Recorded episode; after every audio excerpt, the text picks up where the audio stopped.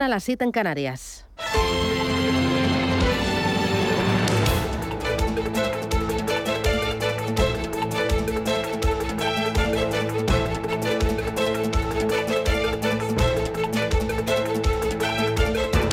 Capital Intereconomía, con Susana Criado.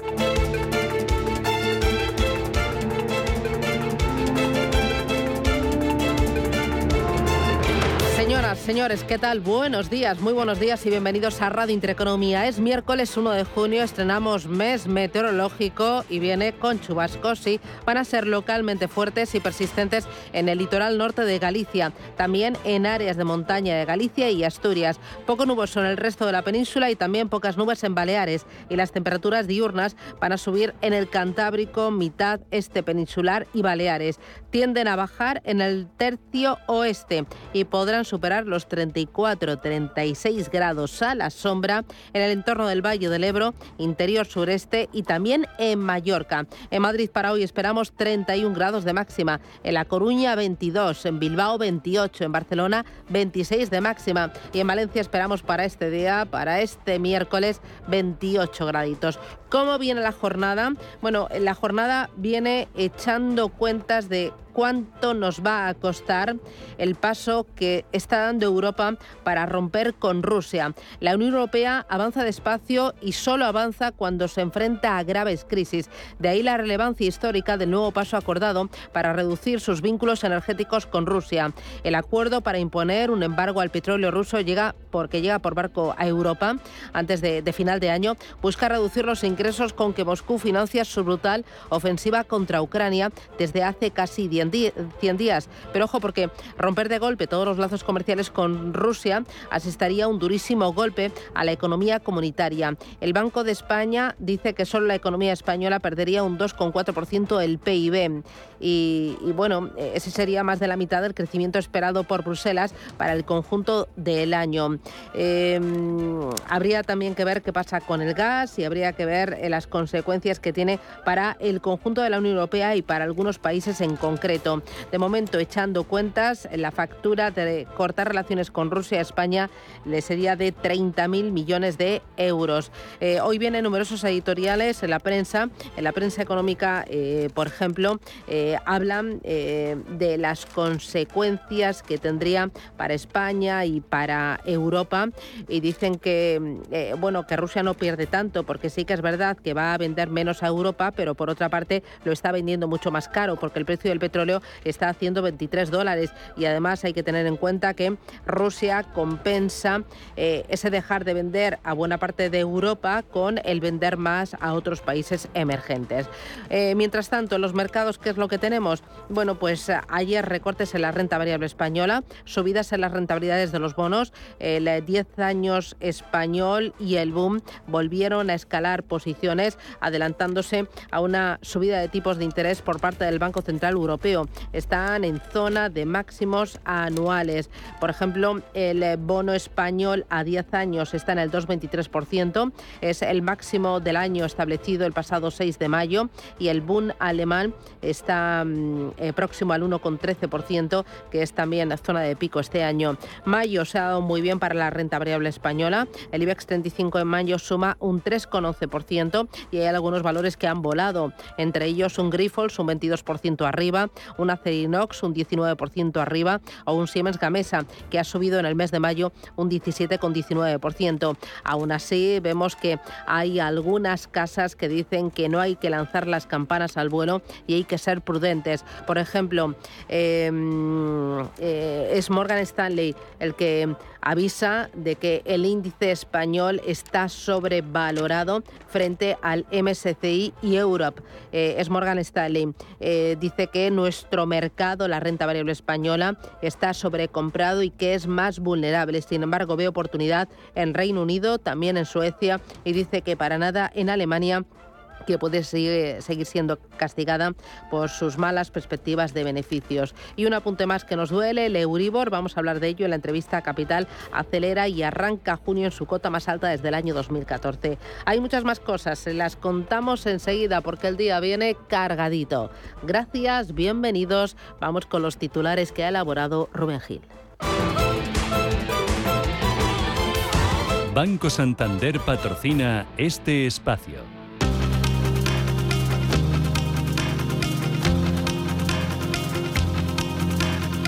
En Radio Intereconomía. Las noticias capitales.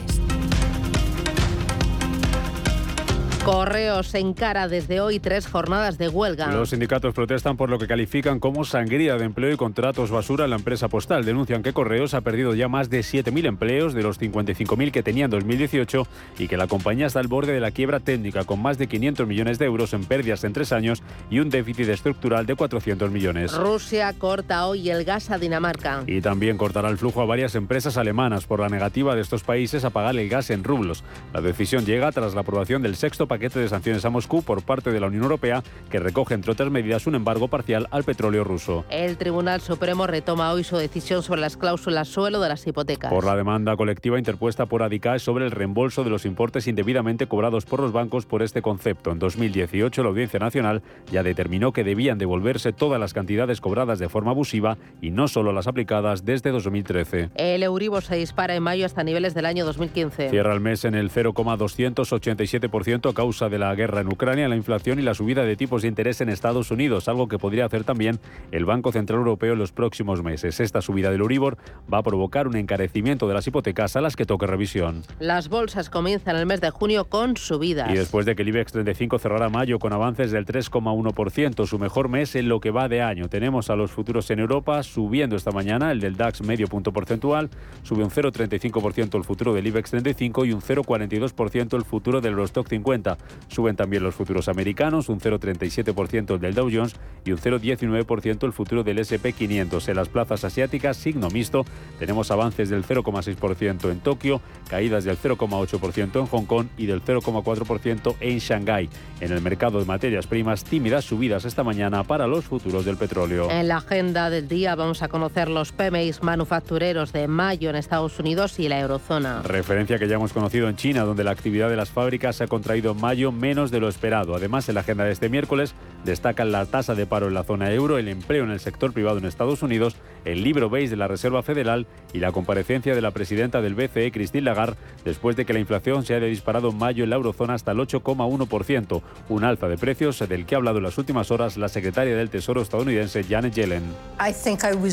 Creo que me equivoqué entonces sobre el camino que tomaría la inflación.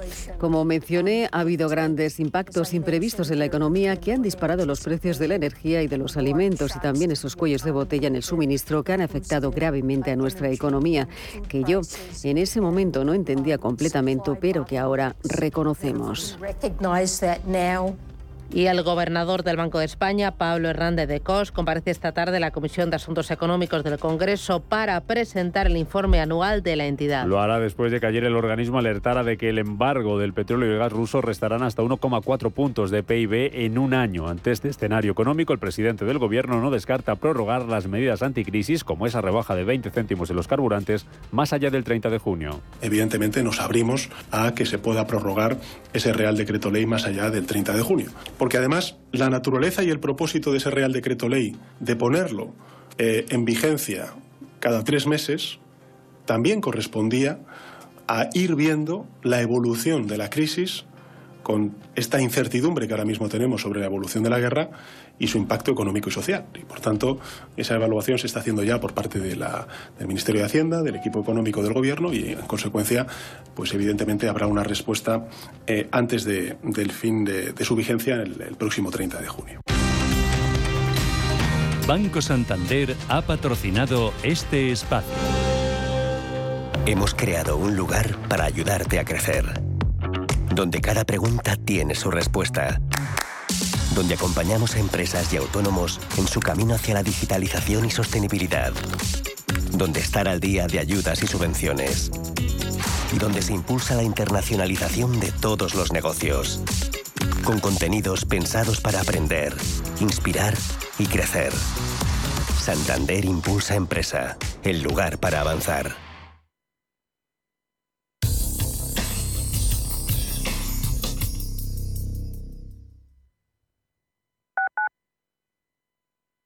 El 5 de junio es el Día Mundial del Medio Ambiente y queremos celebrarlo con Canal de Isabel II.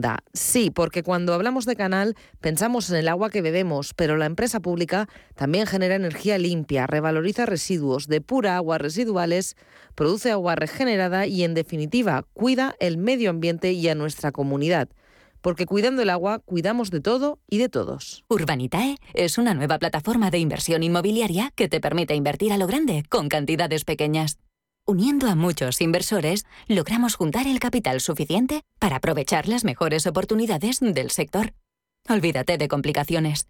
Con Urbanitae ya puedes invertir en el sector inmobiliario como lo hacen los profesionales. A la hora de alquilar mi casa tenía muchas dudas. ¿Y si no me pagan o no cuidan el piso? En Renta Garantizada cobrarás tu alquiler todos los meses y se encargarán de todas las gestiones por ti. Renta Garantizada, la única que asegura el cobro de tu alquiler. Alquila tu casa con total seguridad. Infórmate en el 910 1095 o en rentagarantizada.es. Son dos pandas que han nacido en Madrid. Mamá, ¿qué canta? Es una canción que sonaba cuando yo era niña, sobre Chulín, el primer bebé panda nacido en el Zoo de Madrid. Ahora son dos los bebés pandas. ¿Te apetece conocerlos? Ven a disfrutar de nuestro 50 aniversario con los gemelos panda. zoomadrid.com por otros 50 años compartiendo historias. Ecosistema Digital, nuestro programa de digitalización desde un punto de vista económico y social. Arte, cultura, deporte, redes sociales y economía con un enfoque digital. Los viernes de 2 a 3 de la tarde en Radio Intereconomía, Ecosistema Digital, con Alma Navarro. Los mercados financieros. Las bolsas más importantes. Información clara y precisa. Esto es Radio Intereconomía.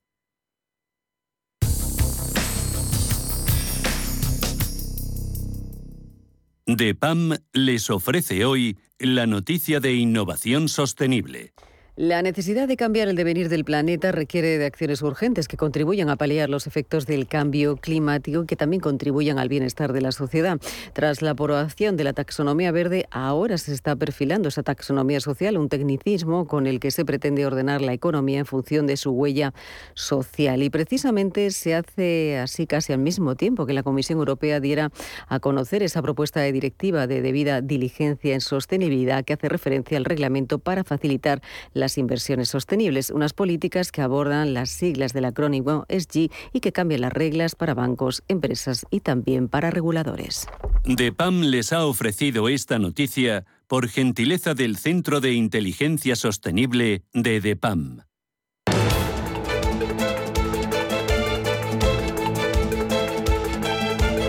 En Radio Intereconomía, la entrevista capital con Susana Criado.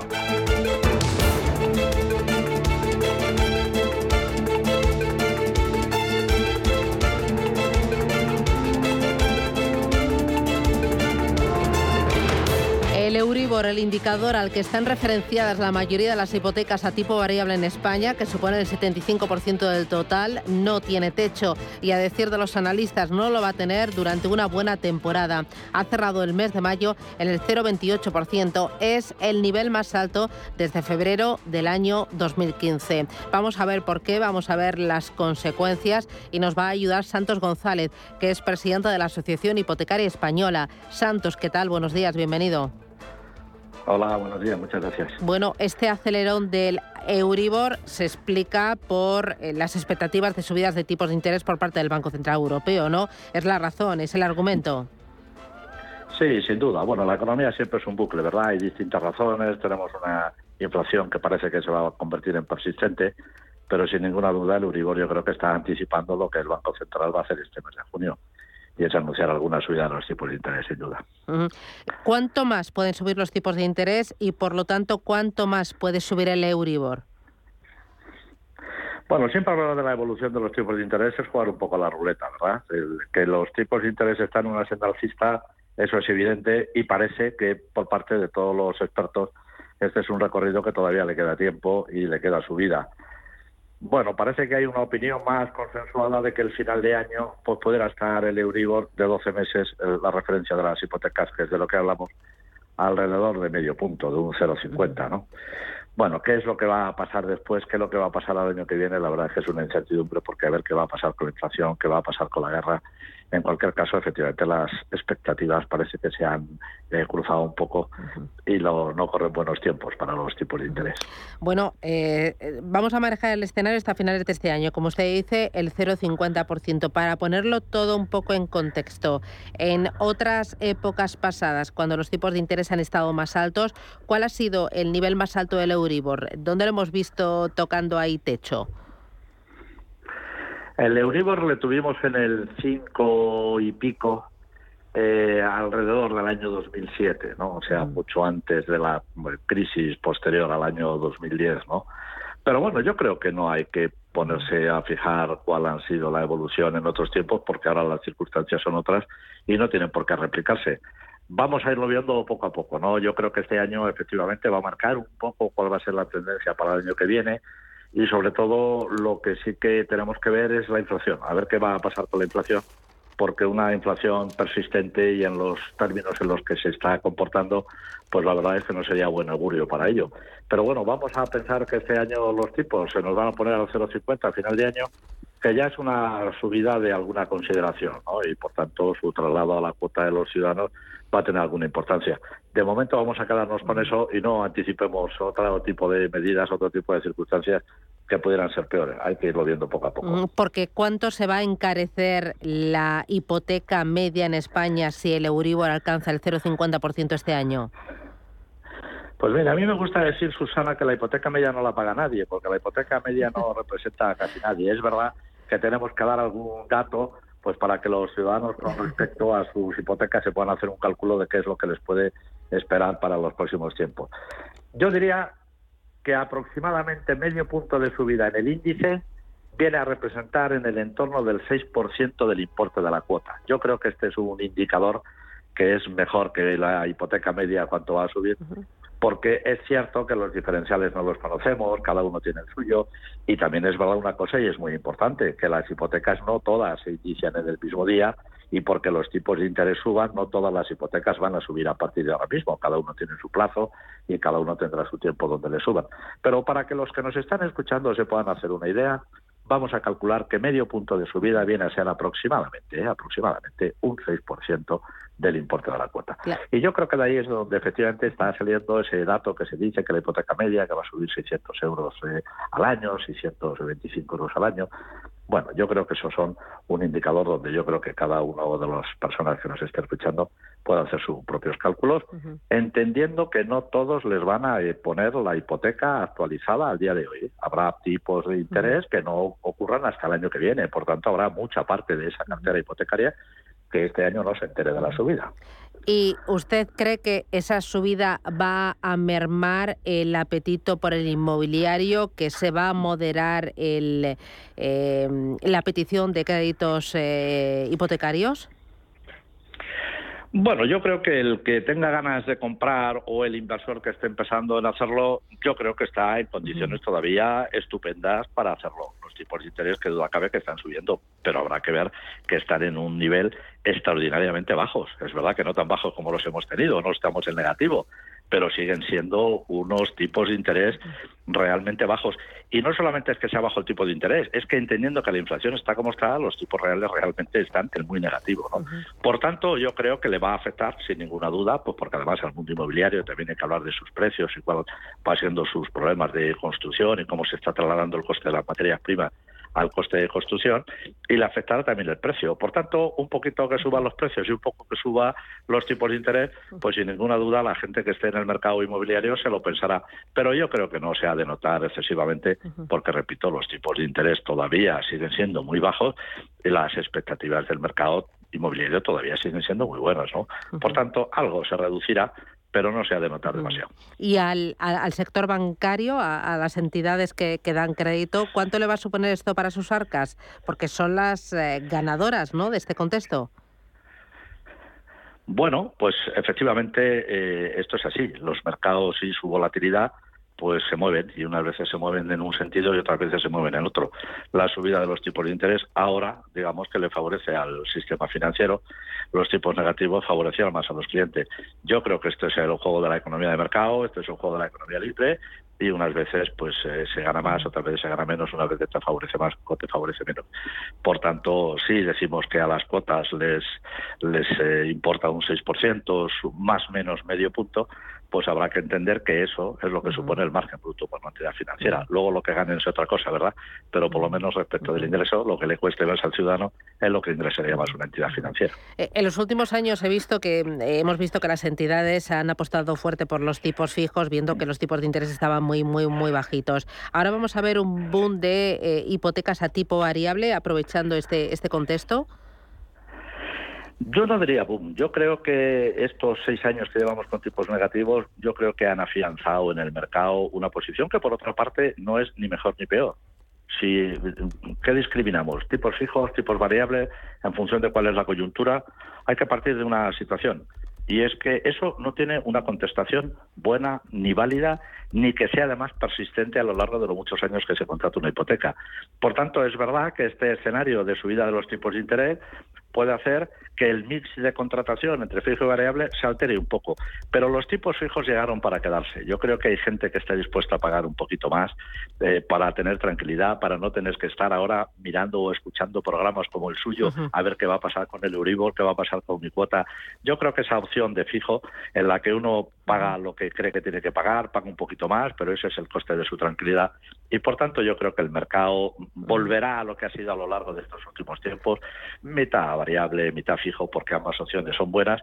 Y en cualquier caso, una cosa muy importante, no hay una decisión respecto de los tipos de interés que dure los 30 años o los 25 años de la hipoteca. El mercado es muy competitivo, muy transparente y pasado el tiempo, si el, el tomador de una hipoteca considera que es el momento de cambiar, pues puede renegociar su hipoteca, puede subrogarla en otra entidad. O sea, las posibilidades de renovar su tipo de interés están abiertas en el mercado y, por tanto, la decisión que toma ahora efectivamente no tiene por qué durarle mucho tiempo. Un asunto más, eh, mm, eh, Santos. Eh, en 2018 la Audiencia Nacional determinaba que debían devolverse todas las cantidades cobradas de forma abusiva por la llamada cláusula suelo, no solo las aplicadas desde el año 2013.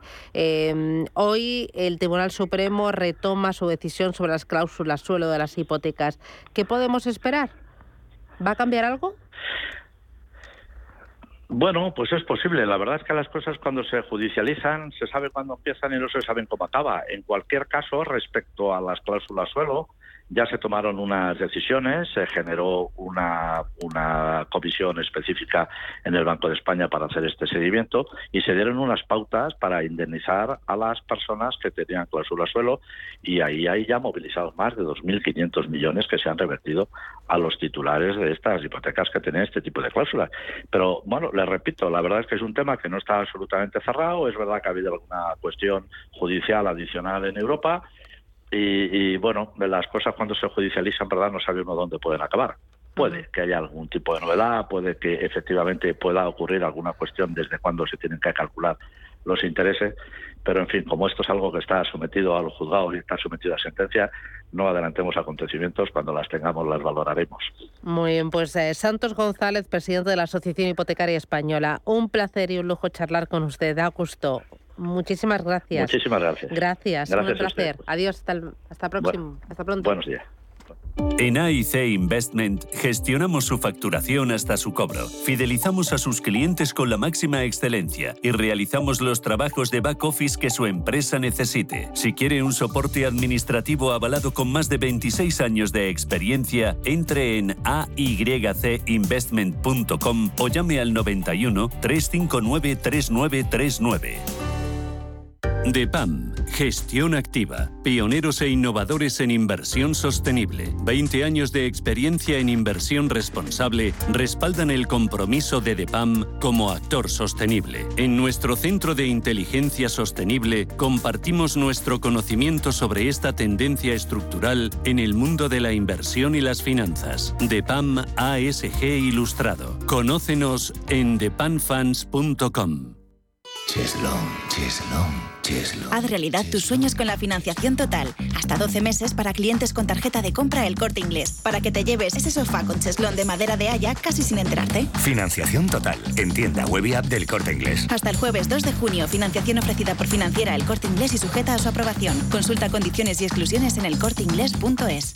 Hemos creado un lugar para ayudarte a crecer donde cada pregunta tiene su respuesta, donde acompañamos a empresas y autónomos en su camino hacia la digitalización y sostenibilidad, donde estar al día de ayudas y subvenciones, y donde se impulsa la internacionalización de todos los negocios, con contenidos pensados para aprender, inspirar y crecer.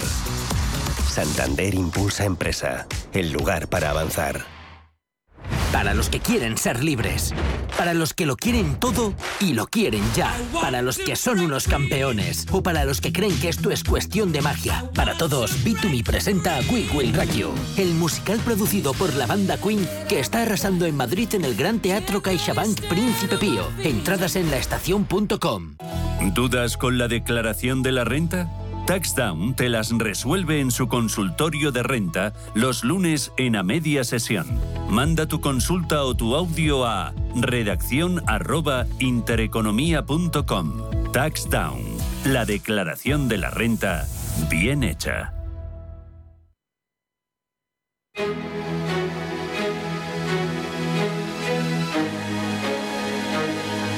En Radio Intereconomía, la tertulia capital con Susana Criado. Invierta con calma en el agitado mar financiero. La gama de fondos Dunas Valor patrocina este espacio. Tertulia Capital en Radio Intereconomía, 8 y 26 minutos de la mañana con Fernando Gómez Calcerrada. Fernando, ¿qué tal? Buenos días. Buenos días, pues aquí ya con el, el, calor, ¿no? Ya empieza el calor, empieza la nueva temporada, verano cerca y bueno, Vamos a por ello. Verano aquí, que yo tengo unas ganas de ponerme las chanclas y que me abran la piscina que no veas. Juan Fernando Robles, ¿qué tal? Buenos días. Buenos días. ¿Tú qué tal? Con las chanclas ya. Ah, sí, no me digas. ¿Te han abierto ya la piscina? Sí, sí, yo ya voy con las chanclas. Bueno, la ya vida. tenemos plan aquí al cuarteto. Nos vamos a ir esta tarde a- con unas cervecitas, ¿no? Ahí está. Sí, ahí, sí. ahí le José Luis pone las cervecitas. Pongo las cervecitas Sí. y unas patatitas fritas que siempre ayuda a acompañar. José Luis Fernández Santillana, eh, oye, pero no mucho más, ¿no? Porque No esto está más. desbocado entre la hipoteca, la gasolina, la Bueno. luz, el... Ay, eh, cuando a, uno a ver si animamos un poco el consumo, que la cosa está mal, mal. Pero vamos, una cervecita al año no hace daño, o sea que va- vamos bien, ¿no? En esta Eh, época.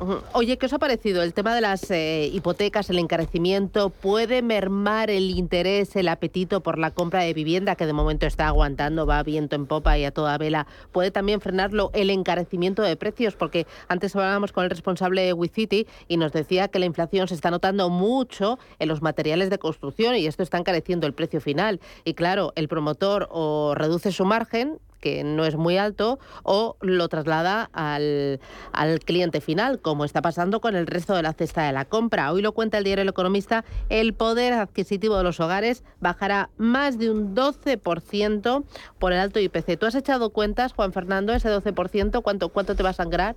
No sé cuánto me va a sangrar a mí en particular, pero yo sé, por ejemplo, que la subida de tipos de interés ya se está diciendo que puede suponer un impacto para la economía española entre 5, 6, 7 mil, incluso 8 mil millones de euros. ¿Por qué? Porque va a subir la financiación a las empresas y porque también va a subir la financiación a los hogares, ¿no? Y lo que decías del inmobiliario, lógicamente el inmobiliario cuando suben los tipos de interés, pues eh, va contra el inmobiliario. Esto es, esto es un hecho. Lo que pasa es que la subida todavía no es suficientemente significativa como para que esa circunstancia tenga impacto y sobre todo tenga más impacto que lo que has apuntado. Es decir, el impacto real del inmobiliario es la dificultad que hay para construir, eh, hacer nuevas promociones eh, por, por el encarecimiento de los costes y por la falta de mano de obra en ese sector. Es decir, que son dos asuntos que pesan mucho más que el tipo de interés o que incluso la inflación. Sí, fíjate, Susana, acabas de hablar de los materiales. En el mundo de la construcción de las producciones inmobiliarias, la parte más cara es el suelo. Pero claro, eso está variando, porque ahora mismo los materiales están totalmente desmadrados de precio. El ladrillo, El aluminio, el todo, todo, todo, cemento. es, es tremendo. Entonces, claro, fíjate, el otro día vi una estadística, si no me falla la memoria, este año se han vendido de segunda mano igual o algo más de viviendas que en el año previo a la gran crisis del año 2007. Con lo cual posiblemente estemos cerca de la cúspide de, de, bueno, de esa curva. ¿no?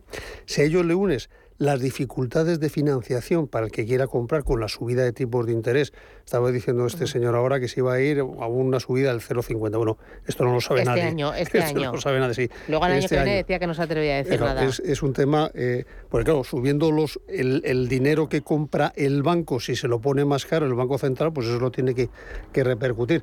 Con lo cual, en el mundo de la vivienda ahora mismo hay una tormenta perfecta. Precios altos, materiales altos, suelo alto, financiación alta y claro, si descendemos un 12% en nuestra capacidad de consumo, pues entonces es un añadido más a esa sal y pimienta, que, bueno, pues de esa ensalada que se está formando. No lo sé, es decir, yo creo que todavía estamos en todo caso en la previsión de una posible tormenta, ¿no? Eh, En cualquier caso yo creo que no va a haber burbuja, en este caso inmobiliaria. Es yo creo que ha habido en estos dos últimos meses, cuando ya ha habido anuncios de, y hemos visto la evolución del Euribor y el anuncio de la subida de tipos que prevé el Banco Central Europeo para a partir de julio y septiembre prácticamente, bueno, pues ha habido una avalancha de compras, ¿no? Y lo que hay en el mercado fundamentalmente vivienda de segunda mano, es decir, se construye vivienda nueva poca, precisamente por la dificultad de encontrar el suelo eh, y, lanzar adelante esas nuevas promociones y por tanto, bueno, yo creo que estos tres meses han salvado. De hecho, yo creo que el mes pasado hubo casi récord, ¿no? Eh, la formalización de hipotecas, ¿no? Es decir, la gente ha salido corriendo antes de que entonces, bueno, yo creo que hay un compás de espera. Lo que está claro es que esto va a afectar y lo importante a la gente no solamente es el tipo, sino qué diferencial te aplican. Bueno, aunque los precios se mantengan altos todavía durante unos cuantos meses más, mira, ayer Free Market decía que la inflación media sería del 7,5% en España. Hay que respirar, hay que verlo todo con el vaso medio lleno, porque el gobierno se está planteando el ampliar algunas de las medidas que ya ha puesto en marcha, pues para que los ciudadanos no suframos tanto con este encarecimiento de, de- algunos bienes y de algunos servicios. Vamos a escuchar a Pedro Sánchez. Evidentemente nos abrimos a que se pueda prorrogar ese Real Decreto Ley más allá del 30 de junio. Porque además la naturaleza y el propósito de ese Real Decreto Ley de ponerlo eh, en vigencia cada tres meses también correspondía a ir viendo la evolución de la crisis con esta incertidumbre que ahora mismo tenemos sobre la evolución de la guerra y su impacto económico y social. Y por tanto, esa evaluación se está haciendo ya por parte de la- del Ministerio de Hacienda, del equipo económico del Gobierno y, en consecuencia, pues evidentemente habrá una respuesta eh, antes de- del fin de, de su vigencia el, el próximo 30 de junio. Lo de ampliar las medidas. A ver, las medidas que puede adoptar un gobierno contra la inflación son muy escasas y muy poco ef- eficientes. Es decir, no los gobiernos no pueden hacer gran cosa con, en, un, en un entorno de, de precios libres. No pueden decir, no, te subvenciono 20 céntimos, bien, pero bueno, la gasolina puede, puede ir más allá de esos 20 céntimos y 40 y lo que tenga que decir el mercado. ¿no? Con lo cual, creo que son buenas intenciones en todo caso, pero muy poca traslación a la vida real, como se está viendo por los índices de inflación que estamos teniendo y que se esperan. ¿Cuánto has pagado tú por el litro de gasolina? No lo sé, la verdad. o ya, sea, ya ni lo miras. ya eso no lo sé, yo voy allí, lo Prefieres pago, no pero sufrir. no lo cuento, que puede ser un 80, puede ser No, un 80. No, no, dos, dos con uno. O dos- no, pero co- dos- como te quitan, 0,22 pagué yo ayer. 0,22, pero sí, como te quitan sí, 20, como te 0,20. quitan 20, pues no sé, la verdad es que no lo sé lo que he pagado, o sea, sinceramente, pues que ni lo miro, o sea, yo he hecho la gasolina y ya está, o sea, no, no es un tema que mire, no, no, no estoy a ese, a ese detalle, lo que tenemos que estar es a lo grave, ¿no? a lo gordo. Es decir, la política económica de este gobierno no va a restablecer ese poder adquisitivo perdido a las personas porque no va a bajar los impuestos. Se ha dicho, y es una cosa súper grave y está publicado hoy mismo, que la recaudación fiscal sube un 14%. Entonces, si es un gobierno que está haciendo una política económica que está contra eh, la renta de las personas, lógicamente no contribuye a que el consumo aumente y lo que está haciendo es deprimir la economía con una política restrictiva y ahora viene el Banco Central Europeo también con una política de tipos de interés que va a ser restrictiva, con lo cual al final el consumo se va a deprimir, la economía se va a caer ¿Y qué más da la inflación? O sea, si la gente no va a tener dinero para ir a comprar porque se lo está quitando Hacienda. Si es que es la realidad. O sea, la realidad es que no tenemos una política fiscal que va contra el crecimiento, que va contra el consumo y que va al final contra los ciudadanos. No, yo creo que la situación es realmente compleja, ¿no? Es decir, yo creo que, bueno, si se prorroga, bueno, pues bienvenido sea la prórroga, ¿no? Es decir, que se mantenga la, bajada de los, los 20 céntimos en la gasolina, es decir, ese supuesto tope, digo supuesto porque en muchos casos no se está aplicando eh, a los alquileres, etcétera, ¿no? Es decir, bueno, bien, pues estupendo, pero ¿eso soluciona el problema? Seguramente no. Yo creo que el gran problema de fondo es que estamos con unas previsiones macros, o sea, absolutamente eh, obsoletas, es decir, hay que recordar que los presupuestos generales del Estado para este año se hicieron con el petróleo a 60 euros y está a 124, si no recuerdo mal, de ayer. O sea, esta es la broma que tenemos, ¿no? Es decir, el encarecimiento de la factura energética, el hecho de que Rusia siga apretando, el desabastecimiento de alimentos que podemos tener, es decir, el maíz, el trigo, etcétera. Bueno, una situación que este gobierno no espera y que no solamente nos afecta a nosotros, pero de luego este gobierno está dando muy pocas iniciativas. Ha habido una caída brutal de la renta disponible y hay medidas que sí podía tomar de manera muy directa, que es la deflación de las tablas del IRPF, que eso sin tocar el impuesto, lógicamente sí que daría más, una mayor liquidez a los hogares porque bajaría la retención que se te realiza todos los meses y alguna medida de esta naturaleza sí que podría abordar de manera directa. ¿no? Y vamos a ver qué pasa con todas aquellas pymes que tienen que empezar a pagar los créditos ICO que vencen ya y que no sabemos qué va a pasar con ellos, ¿no? Y lo que es lamentable es que el Next Generation, que tanto se nos ha vendido, eh, pues hoy, ayer, daba la noticia de que se ha aplicado, pues no llega al 3%, ¿no? De lo que nos ha llegado. Y dice, venga, viva la gestión, ¿no? Entonces, menos publicidad y más gestionar. Sí, sí, todo, todo como dice José Luis, todo buenas noticias. El, el, tema, claro, a mí me parece bien que, que subvencione, todo, todo es bueno, que se reduzca el precio, todo vale para el convento. Ahora, con una inflación galopante, lo que se subvenciona hoy mañana no vale. Es una reducción tremenda. Pero claro, al final es una cuestión de filosofía. Yo, dice el gobierno, prefiero subvencionar que bajar los impuestos. Aquí al final lo que tiene que haber alguien es que sea lo suficientemente inteligente como para priorizar cuáles son las cosas necesarias ahora mismo.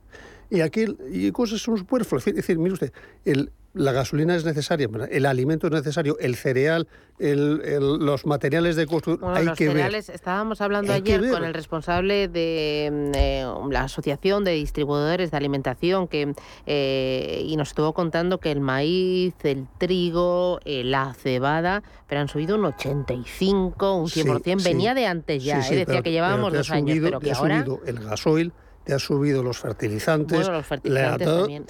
Esto, porque hablas con un agricultor y se dice, oye, ¿qué menos va este año? Pues fíjate, en el campo, en España, en el precio de trigo y cebada se habla todavía en pesetas. No en euros, porque no llega, el fraccionamiento no llega. Entonces, qué bien, oye, estáis este año a 40 pesetas o a 30 pesetas. Entonces, sí, sí, pero todo lo que he tenido que pagar atrás, al final mi beneficio es horroroso. Y fíjate, y ahora es cuando se recoge, ahora es la, la siega de cereal, de, trigo, de cebada, etcétera, y en Ucrania también. Y es el señor Putin está amenazando con que no va a dejar salir eso o se rebajan las sanciones contra. Hay toneladas es un de, barcos ¿eh? cargados que no les deja salir Putin del puerto, o sea, allí. ¿eh? Y luego digo, simplemente digo un dato, el otro día eché la cuenta, la subida de una barra de pan 50% en, este, en estos meses. ¿eh? Hemos pasado de 40 céntimos, que dice, ah, qué tontería, a 60. Eso es un incremento del 50%. ¿eh? Bueno, el té que yo me compro, 12,5%. Eh, ¿Estáis vosotros viendo, o sea, estamos en un momento de final de ciclo? ¿Esto ya eh, huele a recesión económica? Bueno, pues yo creo que si no hay recesión, estamos cerquísima de la recesión porque la economía española se está parando. O sea, observamos constantemente cuando sacan nuevas previsiones económicas cualquier organismo. Antes el gobierno tenía un presupuesto que decía que íbamos a crecer un 7, ahora ya no vamos a llegar al 4 y veremos a ver cómo acabamos a fin de año, ¿no? Bueno, porque ya el gobernador ha dicho que todo esto por lo de si nos cortan el, gas y el petróleo ruso, un 2,4% menos. claro, pero eso significa, y luego veremos a ver en términos, si esto es crecimiento en términos reales, pues bien. Pero el asunto es que con la inflación que tenemos y con la incertidumbre que hay sobre los precios, ¿no? Lo que puede ocurrir es que el consumo se pare todavía más y lo vuelvo a repetir, es que el gobierno no está haciendo nada para reponer la renta disponible de las personas. ¿eh? Lo, lo, acabamos de decir aquí. Es decir, ¿qué pasa con el impuesto sobre la renta? ¿Se cree que es una cosa política, que se lo pide el Partido Popular porque se han vuelto locos? Están priorizando ingresos fiscales frente a bienestar de la gente. Entre medidas que podría tomar estaría el deflactar eh, en el IRPF la inflación y también un pacto de rentas en pensiones y también en trabajadores. Claro, claro, en trabajadores. Hay una situación ahora mismo de, inflación. ¿Y esto cómo repercute en los salarios? Pero permíteme que te diga una cosa, lo que estabais comentando antes. Yo creo que hay una parte buena en todo esto. Estás hablando de recesión. Nosotros pertenecemos a Europa, a la Unión Europea. Y hay ciertos factores que la Unión Europea posiblemente vaya a limitar. Tenemos unos graves problemas en nuestro sistema fiscal, en nuestro sistema de pensiones. ¿eh? En otra serie de aspectos, es decir, que la Unión Europea va a tener que entrar sí o sí en un periodo de tiempo corto. Y eso puede ser un poco el revulsivo hacia esa recesión que estabais comentando en la que nos podemos mover. Pero puede ser un factor importante. No me preocupa mucho decir, yo creo que este segundo trimestre del año podemos entrar en recesión, podemos dar una caída del PIB, o sea, no solamente ya un crecimiento bajo, sino una caída, ¿no? Y entonces yo creo que los riesgos de esta inflación son muy potentes, hay una rémora en la actividad potente. Yo simplemente hay un dato que para mí es muy indicador de la actividad económica, ¿no? Que es el número de contratos que se realizan. Y entonces, de diciembre a marzo, cogiendo el primer trimestre del año, se han hecho 240.000 contratos menos. Entonces, me parece que es un indicador de la actividad económica y que se está frenando y, por tanto, muy, muy preocupante. ¿eh? Me voy a publicidad a la vuelta. Hablamos de otros indicadores, por ejemplo, el corte inglés que cierra dos de los centros comerciales más emblemáticos de Madrid, uno el del Parque Sur y el otro el de la Vaguada. ¿El de la Vaguada cuántos años tiene? Bueno, publicidad y echéis cuentas.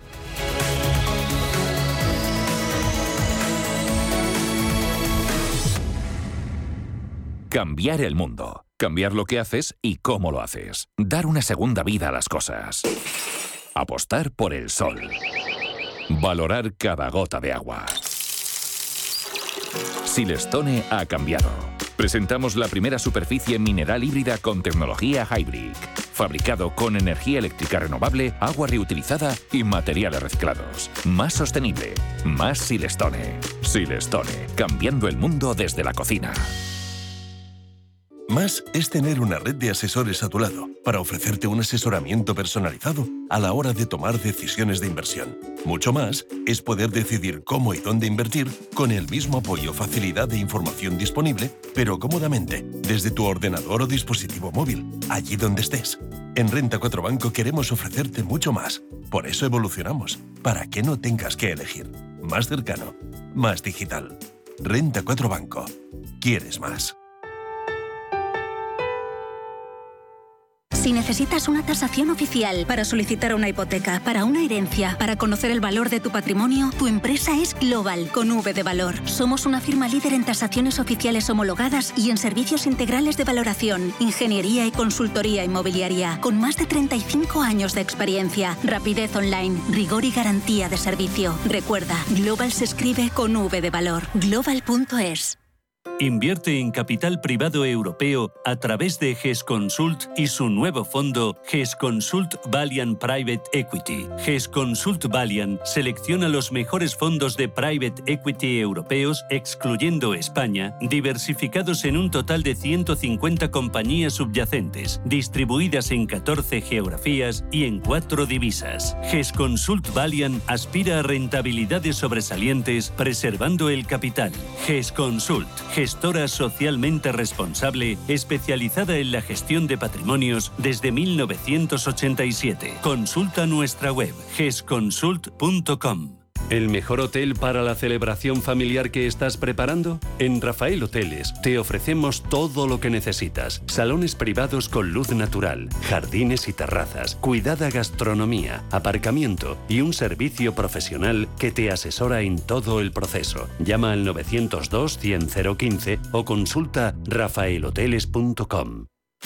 Estamos en constante cambio. El mundo cambia, cambia nuestro entorno, cambios que nos hacen reflexionar, cambios que nos hacen apostar por fórmulas diferentes. En la radio apostamos por el sector inmobiliario. Súmate al cambio con IDE Inmobiliario, cada jueves de 11 a 12 de la mañana con Elena Fraile en Radio Intereconomía. Nos sumamos al cambio. En Radio Intereconomía, la tertulia capital con Susana Criado.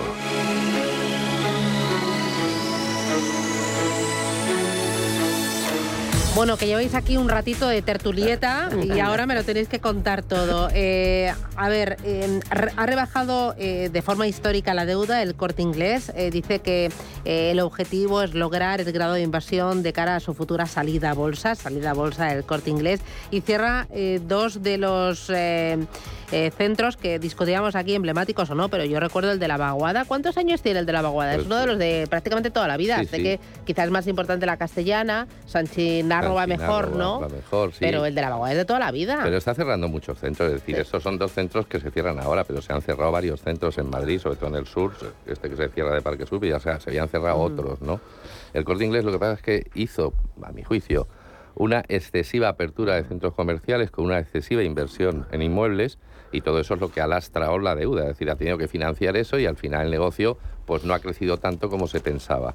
¿Qué está haciendo el corte inglés? Pues lógicamente haciendo operaciones corporativas como lo de seguros el corte inglés, que le proporciona suficiente caja efectivo como para ir amortizando deuda. Y por otro lado, el corte inglés ha tenido un impacto enorme, como comentábamos hace un momento aquí fuera de la tertulia, un impacto enorme con el COVID, que le hizo tener que tomar unos créditos bastante importantes, ¿no? Que ahora, pues lógicamente, empieza a devolver. Y luego está activo en el mercado financiero ya desde hace unos cuantos años. Eh, bueno, en el tema de fondos de inversión, ¿no? Porque ahí se ha aliado con Mutua para lanzar también eh, fondos de inversión. Claro. que me decías lo de los seguros, claro. ahí es porque ve potencial de crecimiento. Bueno, porque eso le ha permitido coger un socio como la Mutua, que le ha aportado un capital que le permite reducir deuda. Es decir, lo que está claro es que tú, para reducir deuda, lo que tienes que hacer es cambiarlo por algo, es decir, ¿por qué? Pues por instrumentos que de capital, tienes que hacer caja de alguna manera y tienes que reforzar tu balance. ¿Qué es lo que hace el corte inglés? Eso, y además saliendo de gastos que no le generan beneficio, es decir, ¿por qué cierra, centros comerciales? ¿Alguien puede creer que los cerraría si, si, estuvieran aportando al beneficio? No, los, los, cierra porque al final son un lastre y además porque hace, le permite hacer operaciones inmobiliarias que le generen caja. sobre todo también porque ha cambiado, yo creo que después de la pandemia hemos cambiado todos los hábitos de consumo, ¿no? Y por tanto lo de visitar físicamente una tienda cada vez se hace menos y quien ha supeditado todo su negocio en la presencia, pues lo está viendo complicado. Yo creo que el corte inglés yo cometió dos errores. Uno, el no adaptarse rápidamente a esta situación de, de, las ventas por Internet, de las ventas en línea y sobre todo todo lo que tiene que ver con la logística y la distribución de esos materiales. Y luego tiene que ver con que cuando teníamos viviendo ese boom de la construcción y venga esa avalancha de promociones, etcétera, el Corte Inglés se lanzó donde había una promoción a poner un centro comercial. Sí, sí es verdad. Entonces, centros comerciales que no, que no funcionaron y algunos se llegaron a abrir porque no se llegaron a cubrir después esas promociones, ¿no? Y ahí también hubo una pérdida importante. Yo creo que está saneando la compañía, está buscando socios que le aporten capital y por tanto reducir la deuda. Ya lleva un par de años desprendiéndose de buena parte de, ese negocio artificial que tiene. Vamos a ver esta aventura ahora del hotel, a ver lo que le da de sí o no, porque al final tener un inmueble ahí en la calle Goya, que es un sitio estupendo, pero que, pero que entras por allí está vacío, vamos. Sí, bueno, una empresa emblemática española desde hace muchos años y yo me acuerdo financieramente de las primeras que, sacó el hecho de tener una tarjeta con la que podías pagar en, los centros comerciales. y ha tocado muchísimos palos, del mundo financiero, seguros, inversión, temas de informática, temas de, bueno, de todo aspecto. Y yo creo que como toda empresa grande, bueno, pues tiene sus vaivenes y ve ahora, después de la pandemia, que centros comerciales que no son atractivos porque no dan un beneficio, bueno, pues te desprendes de ellos, busca nuevos socios, o sea, está viva. De pasar de ser un círculo familiar de la familia Areces, eh, hace ya muchos años, bueno, pues a aventuras con, inversores catarís, ahora con la mutua, es decir, es una empresa que pasa de ese mundo familiar a una empresa, bueno, pues más viva, más dinámica, con sus altibajos y posiblemente buscando el día de mañana esa valoración en bolsa y esa salida a la bolsa. Bueno, ¿algo más? Pues bien forma, ¿no? Os veo, bueno, arranquéis junio... Mm, no, bueno... Bueno, bueno al principio muy pesimista, ¿no? Pero... Ahora, junio, junio cumplo años, con lo ah, cual... no me digas, no me digas. Oye, yo te veo como siempre. es un mes emblemático. Sí, pues nada, ¿Qué día cumples? El 19. 27. Uy, uh.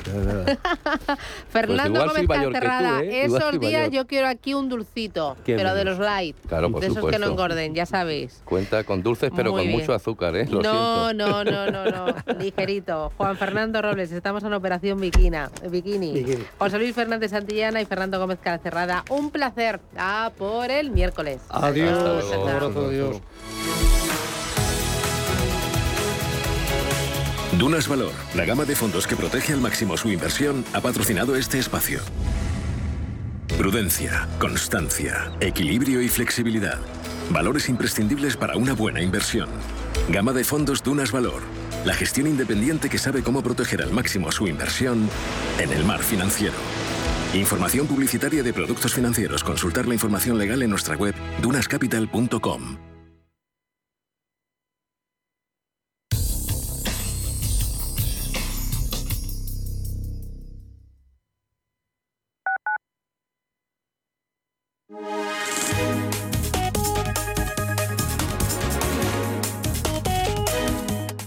Patrocina la información del tiempo. Predominarán los cielos nubosos provocando chubascos y tormentas en Galicia y Cantabria. En el resto del país predominarán los cielos poco nubosos y en Canarias habrá intervalos nubosos sin descartar precipitaciones en las islas de mayor relieve. Las temperaturas tenderán a subir en el Cantábrico, la mitad este peninsular y en Baleares. Podrán alcanzarse también los 35 grados en el Valle del Ebro y los 30 se superarán en el Valle del Guadalquivir. MAFRE ha patrocinado la información del tiempo.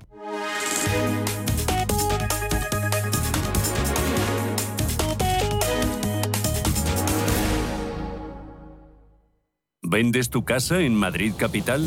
Bafre Inmobiliaria te la compra directamente y en tan solo siete días. Entra en bafreinmobiliaria.es y realiza una valoración online gratuita. Iremos a visitar tu casa y recibirás una propuesta firme en tan solo 48 horas. Una sola visita, una propuesta y tu casa vendida en siete días. Bafre, como debería ser una inmobiliaria. Más información en bafreinmobiliaria.es.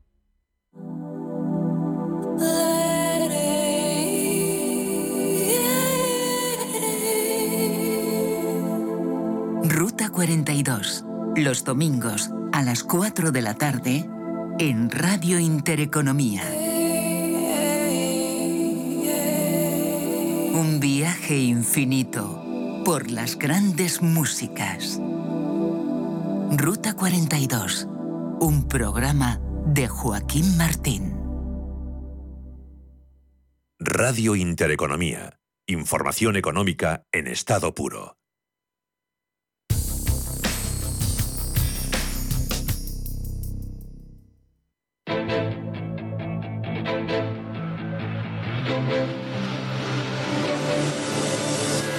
Gestión, acción, valor, capital intereconomía.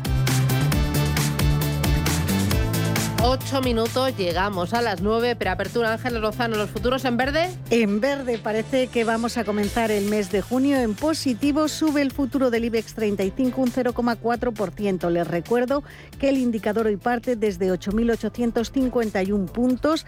Cerraba ayer en mayo con una ganancia mensual del 3,1%. Hoy vemos una mayor moderación eh, en las presiones inflacionistas porque baja el precio del petróleo y eso puede dar alas a los inversores a la hora de tomar posiciones. Esta es una jornada en la que a nivel macro lo más destacado son los datos de PMI manufacturero de mayo que vamos a conocer en nuestro país, Alemania, Francia, Italia, el conjunto de la eurozona, Reino Unido y también Estados Unidos. En España se publica la encuesta de gasto turístico y de movimientos turísticos en fronteras correspondiente al mes de abril. También el Banco de España va a publicar el Euribor hipotecario y las cifras de crédito a familias empresas y el gobernador del Banco de España interviene en la Comisión de Asuntos Económicos del Congreso. En Estados Unidos se publica el libro Base de la FED, eso será a las 8 de la tarde, hora española.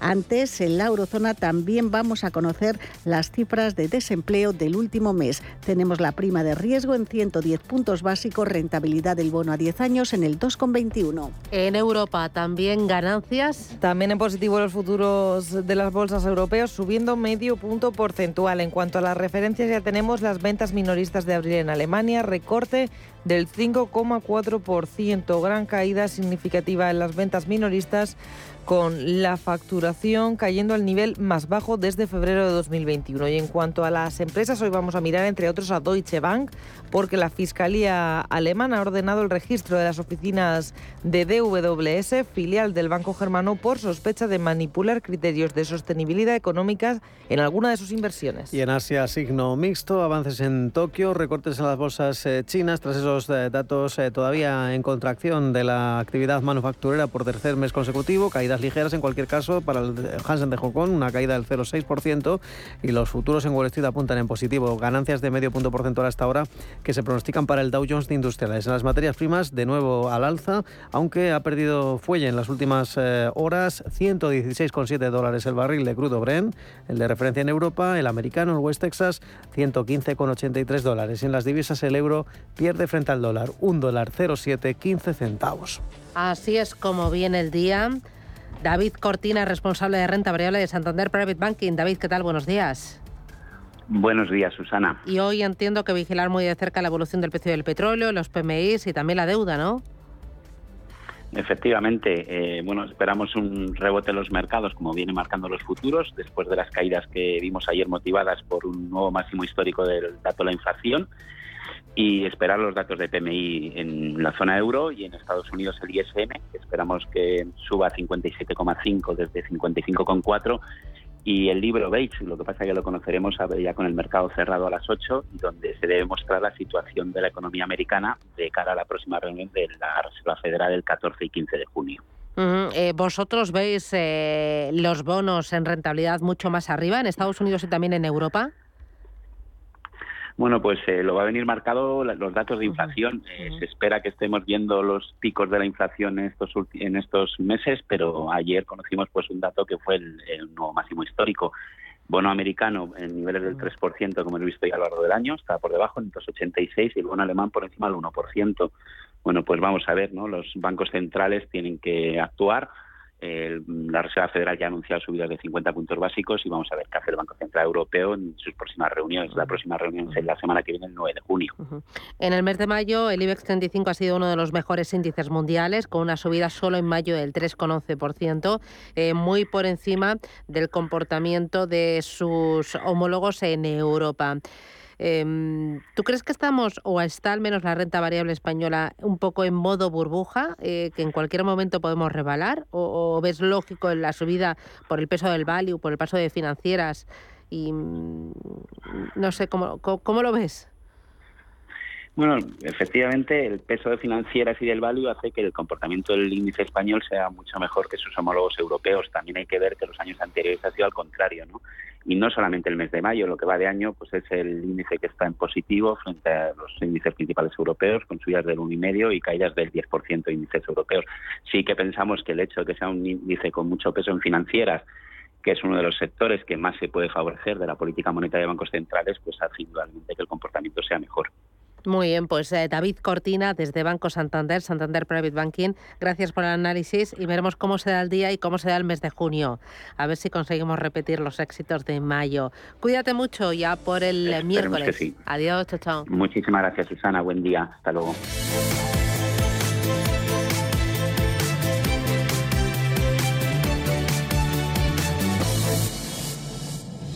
Radio Intereconomía.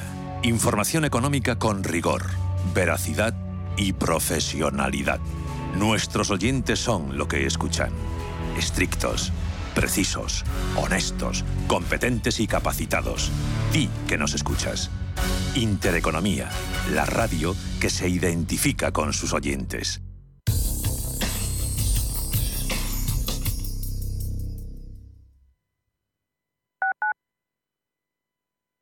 Inversiones inmobiliarias Grupos Eneas, cesiones de créditos, inmuebles en rentabilidad, compra, reforma y venta. Infórmese en el 91 639 0347 o en info@eneas.com. Inversiones inmobiliarias Grupos Eneas. Somos aquello que siempre quisiste ser. Creamos aquello que siempre quisiste tener. Las reglas del juego han cambiado somos traders. Operamos. Black Bear Broker. El broker de los traders.